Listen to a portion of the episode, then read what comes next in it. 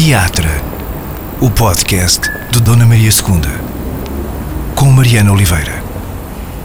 Estamos no episódio de junho do Teatro, o primeiro teatro após desconfinamento, depois de dois meses e tal uh, em que tivemos de, de, nos manter em casa o mais possível. Já começámos a sair para as ruas e, neste caso, a entrar nos teatros. Uh, já estamos de novo no edifício do Teatro Nacional Dona Maria II, uh, em carne e osso, desta vez sem ecrãs entre mim e a Rita Blanco, mas com uma distância apreciável que. Uh, não é assim tão grande, vá lá, não mintas, não mintas. Garantimos que ninguém vai ficar ferido durante a realização deste podcast. Como é que podes garantir isso? que bom, estamos, estamos a respeitar regras. Ah, esse tipo de regras, está é, bem, está é. bem.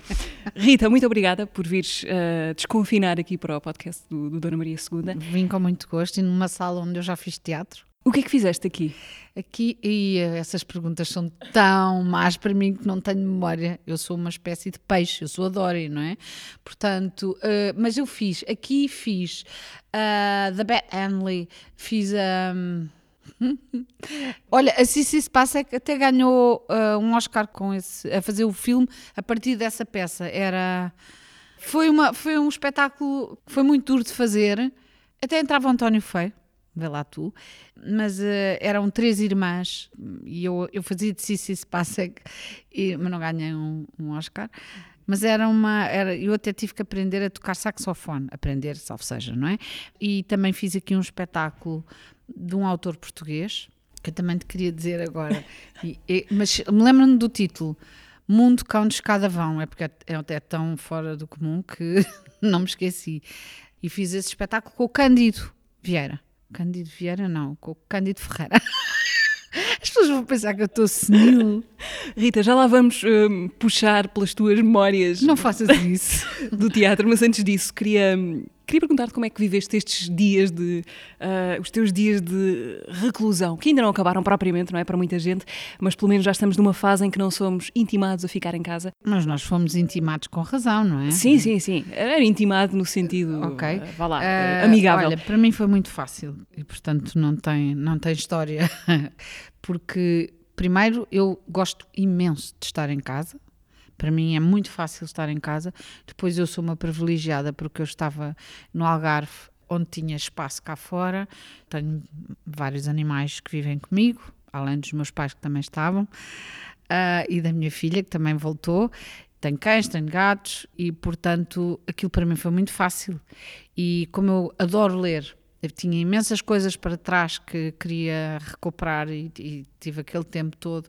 E além disso, continuei a trabalhar vagamente por FaceTime com o João Canijo na, na escrita do filme, no próximo filme dele, que vai ser uh, adiado, não é? Mas uh, conseguimos trabalhar mesmo assim. Para mim foi maravilhoso. Tenho que confessar que parece mal dizer isto, mas é assim: de, de coisas más também acontecem muitas coisas boas, não é? Uh, a parte má é que pessoas morreram e pessoas ficaram muito doentes e sofreram e foi, e foi um esforço, muita gente ficou sem emprego, isso é muito grave, mas também aconteceram coisas boas.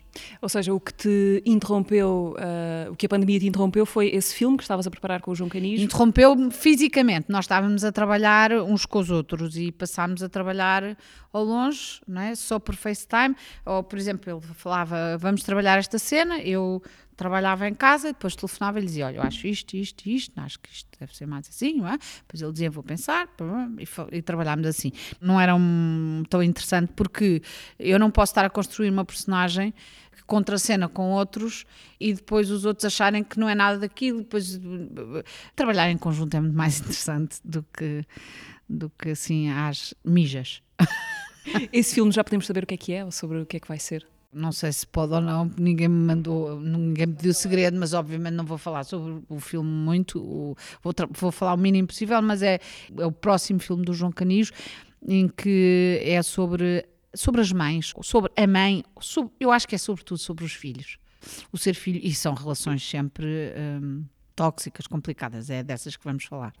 Rita, os teatros, entretanto, tiveram permissão para, para abrir no início deste mês, um, com restrições, com regras, algumas que iam de ser adaptadas à medida que a situação se for transformando, mas há muitas incertezas. Com a, a própria... incerteza é certamente a Ministra da Cultura, não? Porquê? porque não está a acontecer nada, absolutamente. Eu, eu sei muito pouco do que se está a passar na realidade, porque é verdade que estou em uma situação privilegiada e de trabalho e, e etc. Mas é inacreditável porque de facto há pessoas em situações dramáticas, como é lógico, tudo parou. É, a nossa área já é uma, uma área que não é privilegiada, que vive em situações limite constantemente, não é? E de repente morreu tudo. E, eh, e, não sei, a, a, nossa, não, porque ela não é a minha ministra, mas a ministra da Cultura, hum, pelo que pareceu no, num programa de televisão na RTP1, uh, eh, está a dominar o assunto e está tudo resolvido. Na verdade, não está. E eles esqueceram-se de ter o contraditório, ou seja, o reviralho, por assim dizer, ter o outro lado. E estavam lá umas pessoas a dizer: há muita gente que fala sem saber, não fazem ideia do que estão a dizer. Pronto, e esta ministra, obviamente, não tem qualquer espécie de competência para estar ali. O que é que tu achas que devia ser feito? Ou o que é que tem de ser feito? Bem, eu não sei o que é que devia ser feito, obviamente, porque eu não sou.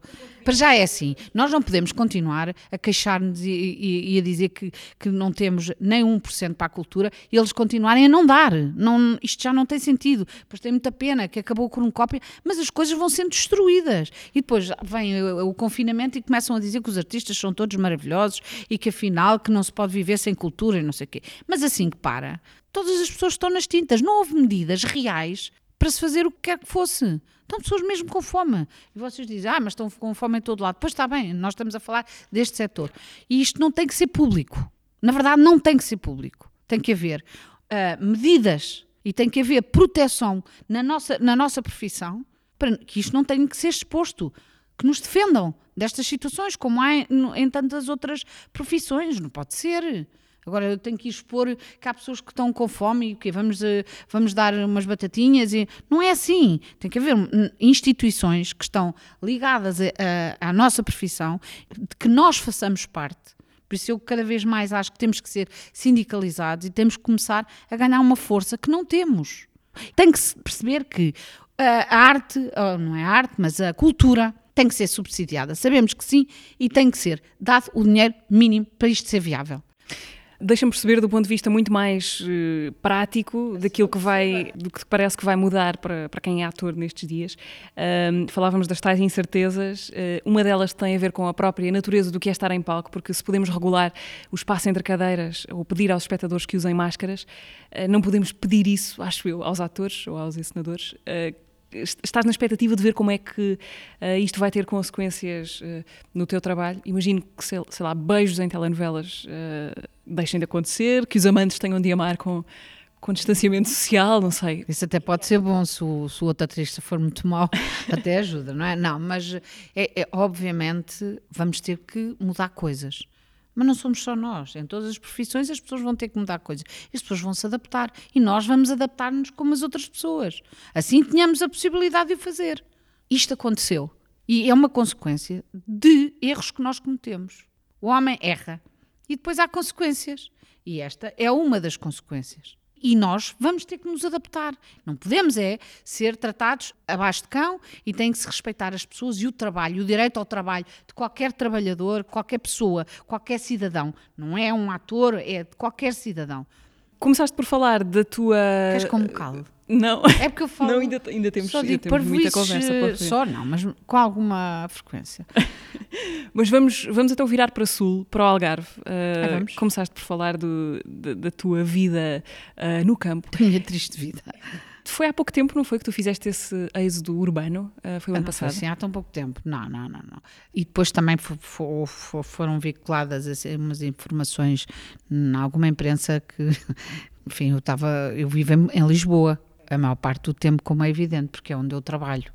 Eventualmente, quando eu puder, quando eu entender que faz sentido para mim, para todos, gostaria provavelmente ter uma vida um bocadinho diferente daquela que tenho atualmente e pronto, e de repente achei muito engraçado estar a trabalhar com uma aldeia. Há muitas aldeias em Portugal. A grande maioria das aldeias não acontecem muitas coisas. Deixou de haver escolas, já não há miúdos. Portanto, as interações são pobres, muito pobres. E de repente eu percebi que para mim era bestial e eventualmente podia ser para os outros. E é muito engraçado porque se tu estiveres a fazer teatro com as pessoas de uma aldeia, Não sou eu, atenção, eu não tenho vale, os zerinhos, mas o teatro, o teatro, tem um poder inacreditável. Eu não tinha consciência disso. O teatro tem o poder de, por exemplo, tu teres miúdos que têm alguma dificuldade em ler na escola e que de repente começam a ler uma peça de teatro e começam a ler fluentemente. E isso é, dá um poder inacreditável às pessoas que o fazem. E tens feito esse trabalho lá? Ou tens fizemos, fizemos algum trabalho. E é uma coisa que te apetece no futuro? É porque é encantador, às vezes é cansativo, outras vezes porque depois deparamos-nos com muitas dificuldades, nós não tínhamos sítio físico para, para o fazer e então a pessoa do café, a senhora do café, a Márcia, deu-nos eh, o telheiro. E então estávamos lá por baixo a ensaiar. Só que depois às vezes estava muito frio na serra, está muito frio em dezembro e em janeiro, está muito frio e chove. E nós estávamos com os anoracos todos fechados até cima e, e depois já não apetece mexer. E depois é assim, numa aldeia às vezes as pessoas podem, outras vezes não podem, estão cansadas porque as pessoas vão trabalhar a terra, mas é inacreditável como elas quiseram mesmo. E a mistura das idades é fundamental, porque estas pessoas, como são, é são aldeias onde há pouca gente, as pessoas não se, não se encontram, a não ser quando vão ao café ao fim de semana ou quando vão à caça. E são só os homens e as mulheres vão beber o seu café. Ali, de repente. Há um espaço de encontro programado. É? Um espaço de encontro onde estão homens, mulheres, crianças e eles têm que interagir. E mais cedo ou mais tarde, as pessoas vão interagir relativamente a outros assuntos da própria aldeia. Isso obriga-as a relacionarem-se, a discutirem, a terem bons e maus momentos. O teatro expõe as pessoas na coisa mais simples que é terem que ler alto. E elas fazerem isso e sentirem, ah, eu faço isto. E percebe-se que, é, que o teatro pode ser fundamental na vida das pessoas. Pode ser fundamental na educação das pessoas. As tais notícias de que tu falavas era uma espécie de Rita Blanco encontra a sua paz interior no, no mundo rural, portanto ainda não é bem o caso, mas pode não, vir a ser. eu encontro a minha paz em montes de sítios e, e, e também a guerra nesses sítios, portanto não há sítio onde possamos ter paz. Não acredito nada na paz. Mas não procuras isso? Toda a gente procura, não é? Estar toda, toda a gente, mas não consegues, não é? Tu, tu não podes viver bem sabendo que milhões de pessoas vivem muito mal. Não acho que possa haver paz. E não estou a dizer que sou boazinha, porque não, se há coisa que eu não sou é boazinha. Porquê é que não és boazinha? Olha, porque não calhou, não tive essa sorte. Mas não sou má. O que eu quero dizer é, não tenho nenhuma, não tenho nenhuma expectativa em relação a mim uh, de, de, fazer grandes coisas, de maneira nenhuma, mas, mas estou muito atenta e, e acho extra, extraordinário uh, que nós em 2000, estamos em 2020, não é? Em 2020 ainda sejamos tão incapazes, tão ignorantes, com tantas evoluções e, na verdade, uh, ainda continuamos a. perpetuamos a dor e, e o sofrimento que infligimos uh, aos animais. Eu espero que um dia, tal como o racismo vá acabar, um dia espero, porque os, os bebés não nascem racistas, não vêm nos genes, não é? Somos ensinados a ser a tornar-nos racistas e também somos ensinados que os animais estão na terra para nos servir e para nós tratarmos de maneira ignóbil e nós fazemos isso e como é que ainda não conseguimos pensar de outra maneira é muito estranho. Essa é também uma das tuas uh, lutas, não é? Questão Sim, animal. Eu também, eu, eu fico muito zangado quando as pessoas. Eu, eu, por amor de Deus, eu acho impensável matar um homem, matar uma pessoa. Impensável isto que aconteceu. Que, que acontece? Constantemente. A questão é, foi filmado. É, é a diferença. Os negros vivem com medo, têm que viver por serem negros. É horrível, mas também é impensável que nós achemos que podemos fazer mal, porque claro que quem não é racista também não é, não pode ser especista, porque é uma contradição. É uma contradição. Matar, maltratar, mas maltratar de maneira inacreditável, que é o que nós fazemos diariamente para termos um momento de pseudo-prazer a comer um, um, animal qualquer, é. Não, as pessoas não querem pensar sobre as coisas. Rita, eu queria, um, queria aproveitar que, que aqui estamos e estarmos aqui eh, passou a ser uma grande coisa, estar no, no teatro, é. para puxar pelas tuas memórias as possíveis deste espaço. Ela deste espaço. por tu, outras vezes por você. Eu não tratei por você. Trataste. Acho que não tratei. Vais ter que ir ouvir para trás. Que é não, eu disse puxar pelas memórias, mas era Por no sentido. Memórias. Não, não, não disse. Eu, eu tenho quase certeza. Eu não disse que ainda havia sangue hoje aqui. um, mas, mas tu já foste figurante no, no Teatro Nacional da Maria II, já. confirmas? Já confirmo. Confirmo. Como é que, que altura era essa? O que é que fizeste? Nós estávamos, eu, eu estava no conservatório eh, a fazer o, o curso de teatro. Portanto, tinhas 18? Sim, entrei com 18 no conservatório.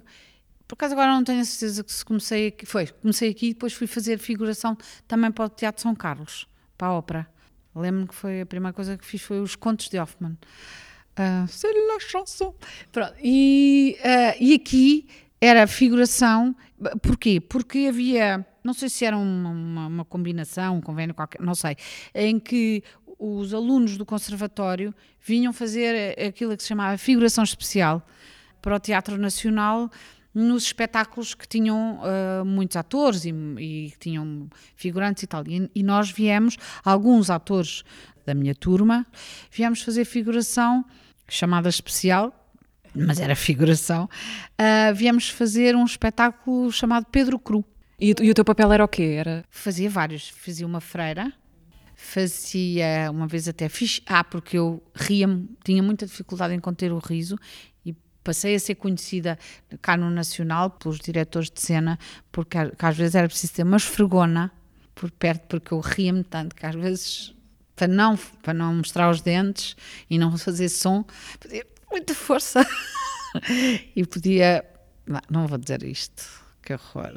Não, mas eu era nova e fazia xixi a rir de tanto que me ria. Uma vez dei um, um, um trambolhão tão grande nessa peça, porque nós, eu dançava também, dançávamos, fazíamos. Uh, fazíamos umas, umas, raparigas que dançavam, umas, umas raparigas do campo, era variedades. E era uma encenação do Carlos Avilés. E depois também fi, foi o Carlos Avilés que depois me levou para fazer figuração também especial no, na ópera, no São Luís, Carlos, enganei-me, no São Carlos, e, e, e também aí fiz xixi. não, não, foi porque fizeram uma partida e depois eu fiquei cheia de açúcar. Muitas parvoíces. Em cena? Isso aconteceu em cena? Aconteceu em cena. Mas eu depois fiz espetáculos aqui e também me acontecia com alguma frequência ter muita vontade de rir. E o Pedro Leite já sabia e dizia assim: vão lá, ponham a testosterona mais ali, que ela já, deve estar, já se deve estar quase a desmanchar, a rir e... Alguma vez isso se tornou embaraçoso ao ponto de não já. conseguires continuar? Já. Quando? Mas isso foi na, na comuna. Eu estava a fazer um espetáculo do Fernando Gomes e o António Feio contracenava comigo e estávamos os dois sozinhos em cena. E, e o, o, palco era um bocadinho inclinado. E nós estávamos a. íamos terminar o ato. Eu era uma madre abadesa e ele era o jardineiro, salvo erro. E o António Feio tinha aquela coisa de queria-me fazer rir, porque as pessoas sabiam que eu tinha algumas dificuldades em não me rir. E então ele estava sempre a provocar-me. E houve um dia que ele foi de tal ordem que ele próprio um, viu-me desesperada a virar-me assim, porque eu tinha um chapéu muito grande que me tapava a cara se me virasse de costas e começou a ficar muito atrapalhado e foram tantas ou tão poucas que ele se desmanchou a rir. E, e era preciso... Foi que isso virou-se contra ele. Exatamente, só que também não me correu bem porque eu, ele não podia falar mais, ainda tínhamos uma canção, os dois, para acabar o ato, ainda tínhamos de dizer umas frases e eu queria dizê-las, mas fiz tanta força para não me rir, virei-me para a frente e comecei e fiz xixi. E, e o que é que aconteceu? Começou o xixi. Eu estava vestida até aos pés, né? Uh, com uma madre abadesa, com uma senhora, e, e o xixi começou a escorrer.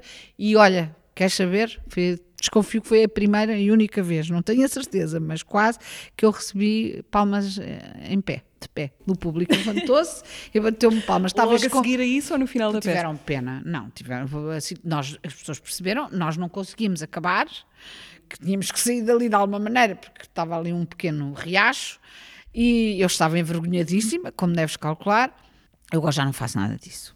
Resolveste esse, esse problema? Sim, sim, sim, não bebo água durante três dias antes de cada espetáculo.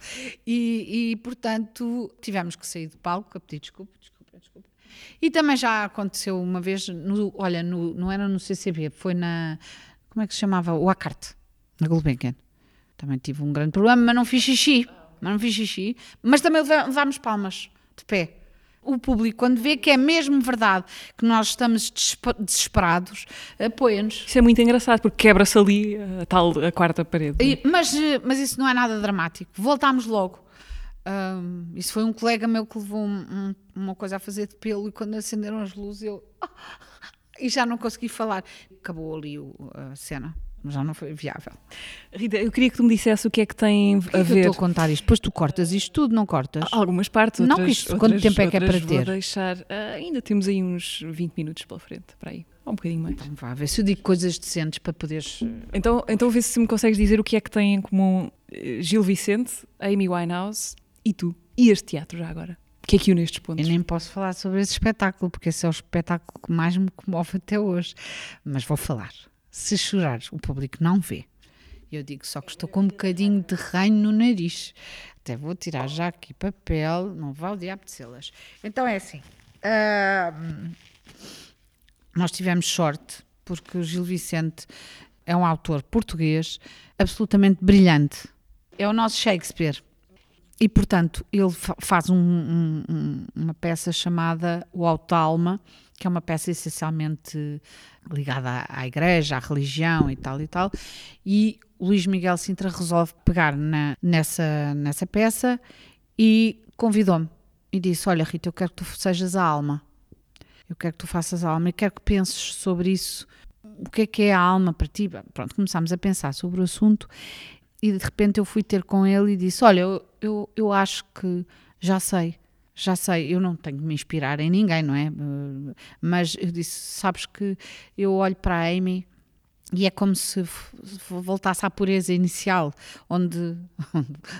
até uma canção assim. Eh, e, e- e de repente, se eu conseguir encontrar esse sítio, eh, como se tivesse acabado de chegar ao mundo, à Terra, eh, sem nenhuma, nenhuma, nenhuma moralidade por trás, e, e fazer o espetáculo assim, até as coisas irem acontecendo e tal. Eu achava que, que havia ali uma, uma verdade naquela mulher, naquela personagem, inacreditável. Como se a voz dela fosse despida de, de crítica, de, do olhar humano já de, de trabalhado. Era como se, como se ela tivesse acabado de nascer. A voz saía-lhe acabada de nascer. E eu queria chegar a esse sítio. Como se o meu cérebro estivesse em branco e estivesse disponível para receber tudo o que o outro, os outros que, está, que estavam à minha volta tivessem para me dar. E ela estava totalmente disponível, totalmente aberta, totalmente inocente. E isso interessava-me e eu via isso na- naquela, naquela mulher. E quando decidimos começar a ensaiar, de repente, a Cristina Reis, que é, eu acho que provavelmente a melhor eh, cenógrafa do mundo, também temos sorte, não é? Ela, de repente, disse: Ai, minha Winehouse e não sei o quê, e o, e o Luís, então, mas porquê que não? E de repente puseram o cabelo ficou assim e a roupa podia eventualmente, eu como era muito magra, aquilo, e ela era muito magra também, podia eventualmente dar aquela coisa desprotegida e totalmente disponível, era tudo clarinho, eu tinha uma roupa que era bege, era quase branca, pronto, e depois eh, surgiu o espetáculo, eu acho que foi um espetáculo da cornucópia inacreditável, era o prático, eu às vezes distraía-me quando estava a fazer o espetáculo a, a perceber coisas que estavam a acontecer e eu ficava a pensar como é que eles conseguiram pensar nisto assim. Era o prático, era, era uma encenação brilhante, brilhante, inacreditável. Ou seja, deste por ti dentro do espetáculo a assistir ao espetáculo. Sim, e, e, e- fiquei. eh, Aquela personagem comoveu-me tanto, porque depois ela ia, ia sendo sujeita às pessoas, não é? Ao, ao- ao- enfermeiro que a violava, às várias imagens do, do bem, do mal, do, é? e de repente eh, ela estava totalmente ia sendo eh, maltratada, que é o que acontece às pessoas, nascem e depois aquilo, isto vai se tornando difícil. E de repente eu tinha uma, uma ligação àquela personagem que nunca tive mais nenhuma. Nunca tive a mais nenhuma. Porque eu, eu despi-me completamente de, de pensamento uh, manicaísta, o que quer que seja. Estava aqui tudo. Eu, eu, eu, aquele espetáculo para mim era. Eu, eu naqueles tempos saí completamente de, do mundo. Claro que continuei a viver e eu não levo as personagens para casa, mas aquela era complicado eh, para aquilo chegar àquele sítio. Eu adorei fazer aquilo e lembro-me mais tarde, eh, me lembrava dela e tinha, tinha pena dela e ficava muito comovida com ela. Só estou a dizer parvoíces. Tu, tu, és uma pessoa que se prepara obsessivamente ou que deixa alguma margem para as situações uh, de representação se resolverem por si? Preparo-me obsessivamente e deixo uma enorme margem, margem ainda assim, para, para tudo o que pode acontecer e para me deixar influenciar. Imenso, imenso. Há, um filme que é, que é uma espécie de filme paralelo a outro filme, que é como se fosse um, um documento sobre o trabalho dos, dos atores e das atrizes na preparação para esse outro filme. O filme principal é O Sangue do Meu Sangue, uh, do João Canijo, uma das várias etapas da tua, do teu percurso no cinema com o João Canijo.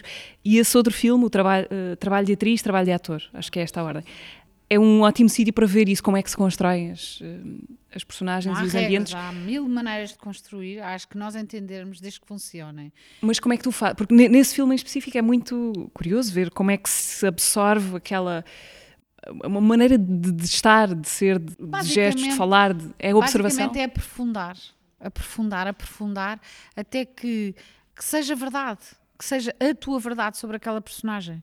Porque tu tens que aproximar-te não tens. Eu estou a dizer, eu aproximo das personagens.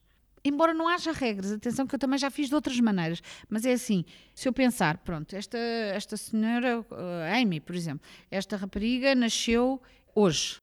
Como é que eu, Rita, seria nesta situação? Ou, uh, por exemplo, no sangue no meu sangue, como é que eu, Rita, se tivesse nascido no bairro Padre Cruz, com uma mãe uh, solteira ou não tendo pai, ou e, e construo a partir de como é que eu, Rita, esta pessoa que eu sou, com tudo o que trago já às costas, que é a nossa, a nossa carga, a nossa bagagem, como é que eu seria nestas condições? Portanto, eu, se eu fizer sempre assim e souber exatamente qual é todo o passado dessa personagem relativamente a mim, não há nenhuma hipótese, não há mesmo nenhuma hipótese de acontecer alguma coisa que, que eu não reaja como ela reagiria, porque sou eu. Quando a personagem se funde em mim, sou eu.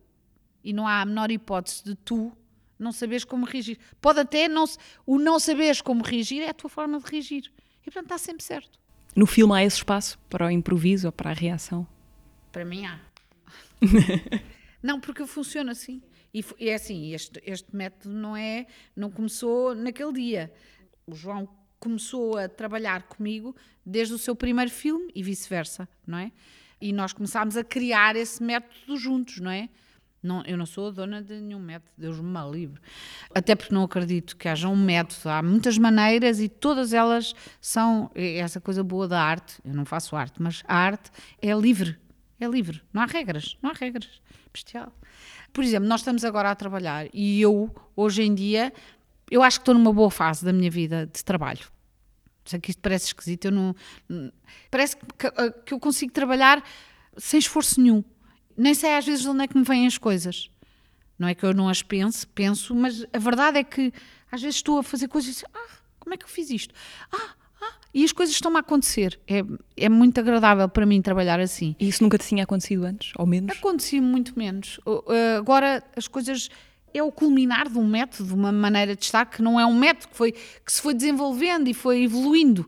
E, portanto, eh, eu estou a trabalhar com o João e, de repente, as coisas surgem, calha. Eh, também, quanto mais anos tens, mais provável é que chegues a uma altura em que as coisas surgem. Eu, às vezes, até penso assim: olha, está a ver magia.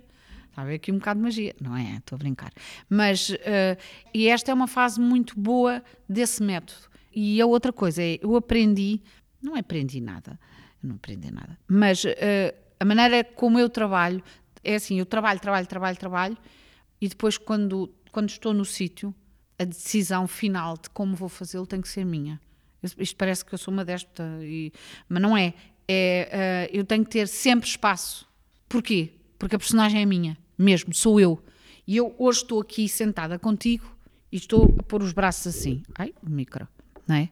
Mas como sou eu a fazer isto?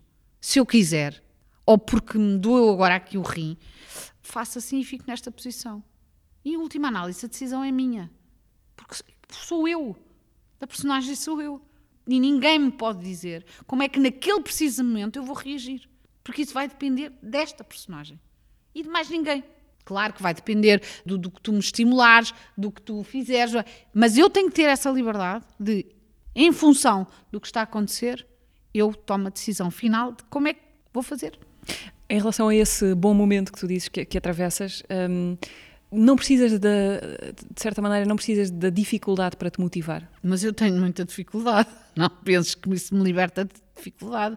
A dificuldade até aguça o engenho. Eu tenho sempre imensa dificuldade. Mas é que chamo o trabalho.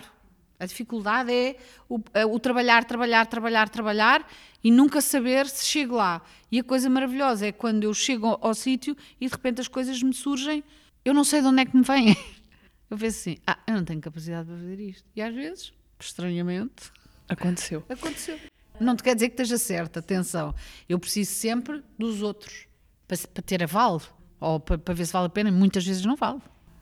Deixa-me perguntar-te uma coisa, ainda voltando ao sangue do meu sangue. Tu, neste filme, ou a tua personagem, a mãe, a Márcia. Um, ah, pois era a Márcia. Às tanto, ah, já falamos de uma Márcia aqui. Pois foi, mas era é a senhora do café. A senhora do café. Eu não me lembrava que era a Márcia. Um, a Márcia, às tantas, vê-se confrontada com uma escolha. Quem não tiver visto, visto, o filme e quiser ver, eh, pode saltar esta parte da entrevista. Hum, mas o que ela escolhe é esconder da filha que ela teve uma relação incestuosa com o pai, uh, porque a filha não sabe que, que aquele homem souber, é pai dela. Aconteceu.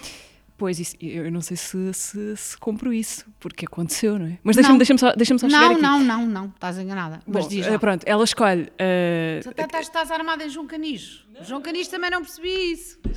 Deixa-me deixa só, deixa só ver se, se chego onde, onde, onde quero. Portanto, ela escolhe não dizer à filha que ela teve essa relação incestuosa e arcar com as consequências, que é a filha zangar-se com ela ou perder a filha. Achar que ela foi responsável perder por a filha. perder a filha. Ela Pronto. prefere perder a filha. Então isso para ti é um gesto de amor. Incondicional. Mas então, quer dizer, estás a dizer que o amor às vezes implica esconder a verdade de quem se gosta. Ou mentir-lhe. Aquilo não é mentir. Ai, já vi que não percebes nada disto. é assim, primeiro que tudo, primeiro que tudo, o João nessa altura perguntou-me sobre o que é que queres falar. Eu disse amor incondicional, porque era um tema que me interessava na época. Eh, eu tenho uma filha e fui confrontada com o amor incondicional, não nessa altura, muito antes, que eu não sabia que existia. Não existia para mim. E, portanto, a coisa interessava-me. E o João disse-me: então, ok, tu, há aqui uma mãe, há aqui uma filha. A partir daqui, eu, vamos localizar no, no bairro Pato Cruz. Muito bem, então bora. E começámos a trabalhar.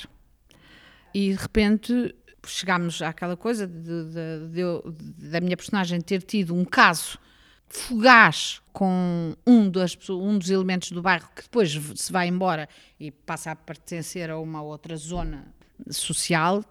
E depois eu dizia assim: pronto, e agora esta mãe vai abdicar do amor da filha, do amor que ela tem uma relação muito boa com, com a mãe e vice-versa, elas têm no filme, mas ela mete-se com o indivíduo que é o professor dela.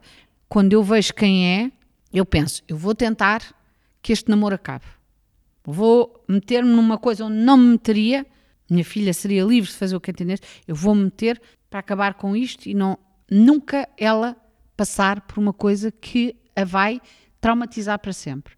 Se tu não souberes que vais para a cama com o teu pai, nunca, nunca serás traumatizada. Apenas terás ido para a cama com um homem com quem correu mal. Pois, mas Desculpa, então isso não põe não para ti. pelo traumatismo. Mas isso não põe para ti a questão de até onde é que devemos proteger os outros da verdade? Qual a verdade? Qual a verdade? A pessoa não saber não muda a verdade, não muda o que aconteceu. Muda, sim, senhora. Muda para, para o outro, muda. Desculpa, se tu não ficares traumatizada, claro que muda. É uma maneira de proteger o, o, Mas achas que isso funciona para outras coisas? Não saberes ajuda-te. Não saberes é preferível? Naquele caso, para a minha personagem, sim. Mas então, se tu te pusesses. Eu não estou a falar da Rita. Sim, eu ok. Estou a defender a minha personagem. E eu imagino que tenhas vivido, esse, claro que viveste esse papel na posição emocional da mãe, mas se te puseres do. Não, mas, mas se, se te puseres do lado de, de, da filha, não ficas com dúvidas se, se, isso seria o melhor para ti? Não. Não ficas com dúvidas? Não. Era o melhor para ti? Não saber? Era. era. Ok. Personagem. sim, sim. A personagem. Sim. Não estou a falar sobre mim, nem questiono isso. Isso para mim não é uma questão. Isso para mim não é uma questão, porque para já é um filme. É uma história. Sim, é um filme que nos põe a pensar sobre coisas que podiam ser Mas verdade. espera lá, o que é que é melhor? Eu dizer à minha filha, olha, que foste para a cama com o teu pai e ela ficar desfeita para sempre, ou dizer assim, olha, esse gajo, não, esse homem não era para ti e acabar com o namoro tranquilamente e, e ela ter uma dor normal, de uma separação, e depois partir para a vida e nunca ter ficado traumatizada. Hello? Pois, não sei se Então negar a verdade. Fico na dúvida se negar a verdade a alguém. Então o que é que achas que era melhor? Dizer-lhe, eh, foste para a As cama com o teu pessoas, pai? as pessoas arranjam maneira de se superar. Só que não, sabes isso ou não? Isso é quando temos o privilégio de ter essa possibilidade. A maior parte das vezes não temos esse privilégio. E eu estou a falar com, a defender a personagem, atenção. Já que falamos de amor ou de hum, amour, como é que foi trabalhar com o, o Haneka? Foi, foi engraçado, foi uma coisa pequenina, mas eh, foi muito engraçado porque, olha, eu nem fiz mais cenas porque estava no, no Teatro Nacional. Estava a fazer, acho que estava a fazer o Einer Müller, estava a fazer o, a Cacatua Verde. Então, eu disseram-me, ah, não sei o quê, ele anda a ver eh, para uma atriz para fazer, ah, ah, e disseram-me, então, tens de fazer um vídeo. E eu disse, oh, não é armada, não, mas eu disse, está bem, eu faço um vídeo. E fiz. Agora posso dizer que eu nunca disse isso. Olha, se quiser trabalhar comigo, eu fico encantada, muito contente, gostei imenso do laço branco. Eh, acho que nem isso disse, disse. Fico muito contente, fico encantada e tenho muito gosto. Eh, se não quiser, eu compreendo perfeitamente, porque eu acho que só vale a pena trabalharmos se, se nos apetecer aos dois. Foi isto. Ah, e ele tinha visto aí o sangue no meu sangue. E tinha já decidido, só queria ouvir-me a falar, eh, acho que francês. Pronto, ouviu-me e decidiu que era eu. Só que eu não podia. Na verdade, não podia.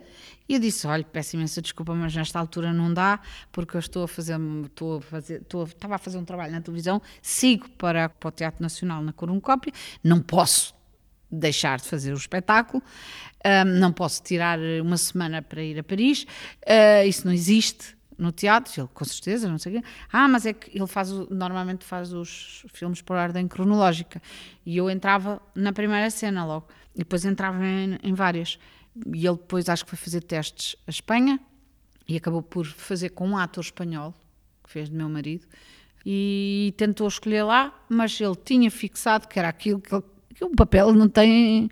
Ele é muito. Eu compreendo perfeitamente. Eu acho que ele entendeu que eu era tão maluca como ele. Na obsessão, eu senti-me sempre confortável ao pé dele. E, para além de que eu trabalhei com os Canis durante muitos anos, é, é o mesmo tipo, é o mesmo género. Obsessivos, rigorosíssimos. Eu adoro esse ambiente. Não, não me faz impressão nenhuma, não me incomoda nada, não, não fico nada nervosa, agrada-me a coisa do. E então, ele disse: Ah, mas tem que ser, tem que ser. Eu disse: Mas olha, o que é que é que eu faça? Então eles mudaram as datas e disseram: Então está bem, cortamos umas cenas e assim vem no fim do filme. E quando tivermos acabado o fim do filme, fazemos a primeira cena e fazemos só mais duas cenas. E eu fui mesmo ao fim do filme. Saí daqui do espetáculo do domingo e fui apanhar um avião. E fui para lá e no dia seguinte já estava no platô a trabalhar. Pronto, foi assim e foi muito engraçado, foi muito simpático. Foi uma brincadeira, foi muito engraçado uh, ver à frente do Jean-Louis Trontignan, que estava muito abatido porque tinha, tinha perdido a filha, não é? Eu fui logo dar-lhe um abracinho e dizer: coitadinho, ele não devia estar a contar também. Mas sabes o que é que aconteceu no, no primeiro, na primeira take? É engraçado, porque ele ficou, não estava à espera. Eh, eu, eu abracei-o quando o vi e disse: Oh, coitadinho, o que lhe aconteceu? Porque eu desatei logo a chorar quando o vi, por causa daquilo. E ele também estava muito combalido. E ele abraçou-se a mim e chorámos os dois. E eu não conhecia o homem de lado nenhum, quer dizer, conhecia da televis- do cinema, da televisão, valha-me Deus. E pronto, e depois íamos filmar. Pronto, aquilo é bestial, porque eh, temos aquilo está tudo preparado para nós podermos funcionar. Ah, estava a brincar, também não, também não trabalhamos mais, acabou a entrevista. Continuamos às, escondi- às escuras, desde que isto funcione. Olha, pronto. Foi-se a luz durante breves segundos para quem nos está a ouvir e até ficou um ambiente Pois curioso, ficou. mas eh, já temos luz Bom, outra vez. E então, o homem ficou ali com, com- com aquela pequena comoção comigo. E quando íamos eh, filmar, o Michael veio e disse: ah, Então, olha, pões o dinheiro e pegas na carteira e fazes assim. Ah, eu também, também, também. também. Eh, querem ensaiar uma vez? Sim, vamos ensaiar. E- sim, por causa do. O diretor, o câmara, sim, o diretor, era giro até, até, ao, até à Costa Caparica. Ah, muito giro, alemão. Eh, fui tão estúpida, estava muito distraída. Ah, Estou a brincar. E, e então, tá bem, bora lá, bora lá. Uh, e ele disse, eu percebi que ele disse, vamos ensaiar, mas mesmo assim vamos filmar. De, just in case. Que eu sou tísica. Era, agora sou surda. E depois começou a cena. E quando havia uma altura que eu tinha que lhe dar dinheiro, que era o troco. E ele, quando eu lhe vou dar o dinheiro, ele recebe o dinheiro e faz-me assim: beija-me a mão. E eu, oh Deus, eu era a porteira do prédio. Não estava a ver porque é que ele me estava a beijar a mão, mas estava. E ficou assim, com os olhos até um bocadinho marejados. E eu, claro, Michael volta, corta. O que é que aconteceu? Jean-Louis, o que é que se passa? E ele, ah, ah, distraí-me, pronto, está bem, não queres isso, foi não? E ele, não, não quero isso, não quero nada disso. E, e eu estava já a desfazer-me, estava a deitar assim bocados de pessoa, de amor e carinho. Pronto, depois fizemos a cena. Portanto, o Haneke não quis que ficasse a cena em que, em que ele te dava. Claro que não, não tinha sentido nenhum. Mas foi simpático, foi querido. Fiquei toda contente e morre aí o assunto. Rita, ainda tenho mais uma outra coisa para te perguntar, mas antes hum, vamos, como é habitual, uh, apresentar um condensado, uh, condensadíssimo, do último episódio do Teatro. Desta vez recordamos a passagem, em maio, da Dulce Maria Cardoso pelo podcast do Dona Maria Secuta. Foi assim. Eu, no início, quando toda a gente estava, ai, saudades, éramos felizes, eu, eu dizia, eu não era feliz e sabia isso, ou seja, não era, éramos felizes e não sabíamos, não. Não éramos felizes e sabíamos isso. Eu sou muito adaptável e tenho uma grande capacidade de resistência, porque habituo-me rapidamente à mudança. Eu, durante algum tempo, eu tive muita dificuldade em ir ao teatro por causa da ideia de não poder sair. Eu fui ao teatro em adolescente e lembro-me da professora dizer aconteça o que acontecer, vocês dentro do teatro, uma vez dentro do teatro, não podem sair. Portanto, é sempre uma, ah, estou aqui no Teatro Nacional. Eu ainda assim, essas borboletas no estômago. Para mim é uma festa, é uma festa ir ao teatro. Tudo na escrita me aconteceu por acidente ou por uh, acaso, ou seja lá o que for. Eu sou rotineira, eu, eu gosto de comprar o pão sempre no mesmo sítio. Uh, pronto, a, a Bárbara Bulhosa, que é a minha editora, diz: Eu estou convencida que tu tens um cadáver congelado na arca frigorífica. Dulce Maria Cardoso no Teatro de Maio, conversa que podem recuperar em qualquer uma das plataformas eh, em que o podcast está disponível, YouTube, Spotify, SoundCloud e também no, no Apple Podcasts. Sabes que falámos de ti nesta conversa? De... Falaram. Ela falou de ti. Eu gosto muito da Dulce e gostava muito de fazer o retorno, filmar. Gostavas de realizar o sim, retorno? Sim, não é ser realizadora, queria retirar isto, mas gostava de, re, de realizar o... Ainda é um gosto hipotético ou já... Não, ela, a, a Dulce está agora a escrever o, o guião vai começar a escrever o guião e se algum dia me derem, sabes que em Portugal o facto de teres feito muitos filmes e tudo isso não quer dizer absolutamente nada e eu, eu acho que é mesmo importante para mim fazer aquilo, mas não morro se não fizer, acredita. Nada é fatal. Rita, chegamos à parte de, em que eu te vou pedir as sugestões. Ah, ok, uh, portanto, se quiseres, ok.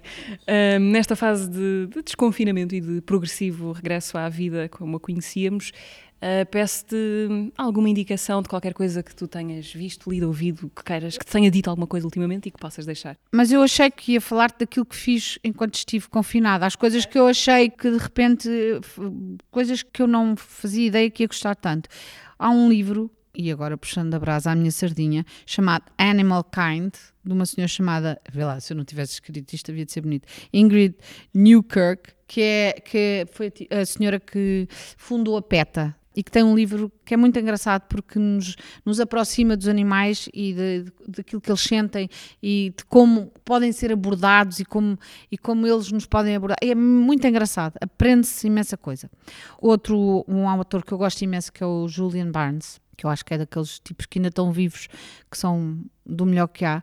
Uh, havia um livro chamado Keeping an Eye Open, uns ensaios sobre arte, e que fala, ele fala de vários pintores de vários quadros e é, é um prazer. É maravilhoso. Não creio que esteja traduzido, mas é um, um livraço. É, é só prazer. Também li o último dele, A Única História. O Julian Barnes vale sempre a pena. É brilhante. Os livros dele são todos bons. Entretanto, agora, por exemplo, músicas que eu tive a ouvir. Eu não conhecia, a minha filha é que me apresentou, o Dino Santiago.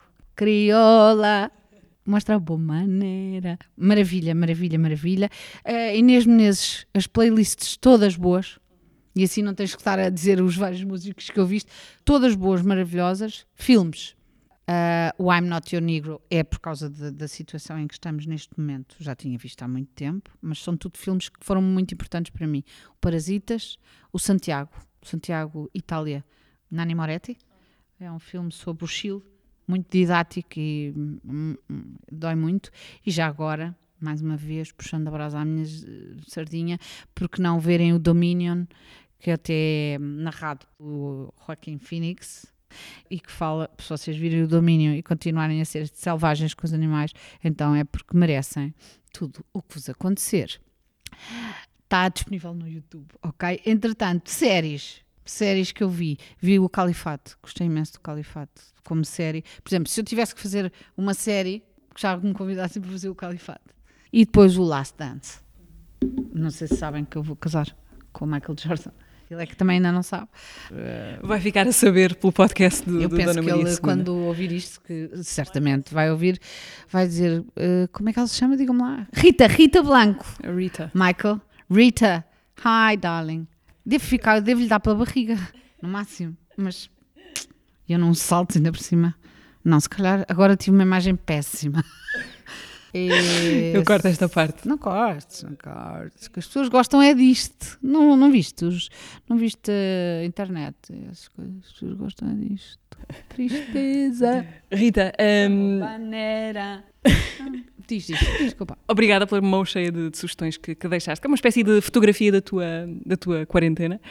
Há bocadinho eu dizia-te que, que a Dulce Maria Cardoso tinha falado de ti no, no teatro passado, não só falou de ti, como te deixou uma pergunta que eu gostava que tu ouvisses. Odiacho. Não sejas má, Dulce. Bom dia, minha querida Rita, atriz que eu tanto admiro. Oh. A minha pergunta tem a ver com a pouca expressão que a cultura tem sempre no orçamento do Estado e hum, com a maneira cruel e violenta com que as insuficiências económicas dos da maioria dos artistas ficaram expostas nesta pandemia. E a pergunta para um milhão é o que é que podemos fazer para mudar isto? que tipo de plataformas ou de sindicatos ou de uniões ou o que trabalho podemos fazer para que possamos mudar isto. Era isto. Beijinhos. A, a Dulce parecia que estava a adivinhar eh, Querida, querida a nossa conversa, não é? sim, Portanto, voltamos sim. ao início. Voltamos ao início. Eu acho que para já sindicalizar-nos todos. Pois há esta coisa. Deixa-me só uh, um apontamento que se calhar é estúpido, que é eu nunca percebi porque é que os artistas têm que trabalhar à borla. E esta pandemia foi uma mão cheia disso. Porquê? N- não acredito nisso. E os artistas embarcam sempre. Uns porque querem aparecer, outros porque, porque são generosos. E, e, de facto isto não tem sentido nenhum. Ninguém trabalha à borla. Os médicos, que tanta falta nos fazem, não nos passa para a cabeça dizer: olha, vai ali para as urgências. Eu sei que eles vão, vão pôr-se em perigo de uma maneira que nós não vamos, mas cada profissão no seu sítio. É assim, não passa para a cabeça de ninguém não ir receber pelo seu trabalho. Porque é que nós temos que fazer? Não, não tem lógica nenhuma. É uma, uma espécie de, de desrespeito para connosco próprios, com a nossa profissão. Mas porquê? Onde é que está escrito? Fazemos todos imensas coisas, desatamos todos a fazer coisas. Para quê? É o contrário. Eu acredito numa luta em que, ah é, não precisam de nós. Ok, bora parar tudo. Eu acredito mais nisso. Acho que isso funciona mais. Onde é que estás? Voltamos a ficar às escuras. Bom, então olha, se calhar vamos acabar assim. A última coisa que eu te quero perguntar é, e uma vez que vieste a um podcast chamado Teatra, queria que, que tu nos deixasse a tua definição para esta palavra e que nos explicasse ao fim de 10 edições deste podcast o que é que é teatro, para as pessoas do teatro, pelo menos. Ah, teatro, normalmente, não sei, mas eh, quando dizem ah, ah, vou, vou para a teatro, quer fazer uma cacada, que é, é uma maneira muito saudável nós não nos levarmos a sério. Rita, muito obrigada. Obrigada eu e desculpa qualquer coisinha. Também espero não ter apanhado Covid contigo.